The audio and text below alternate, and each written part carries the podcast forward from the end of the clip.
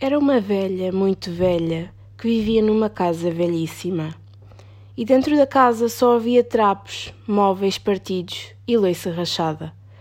Oriana espreitou pela janela que não tinha vidro. A velha estava a arrumar a casa e, enquanto trabalhava, falava sozinha, dizendo: Que negra vida! Que negra vida! Estou tão velha como o tempo e ainda preciso trabalhar. E não tenho nem filho nem filha que me ajude. Se não fossem as fadas, que seria de mim?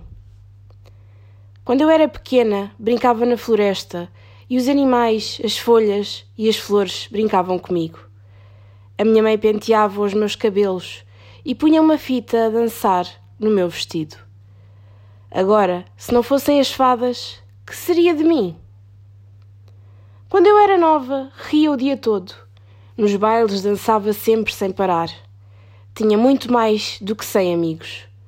Agora sou velha, não tenho ninguém. Se não fossem as fadas, que seria de mim?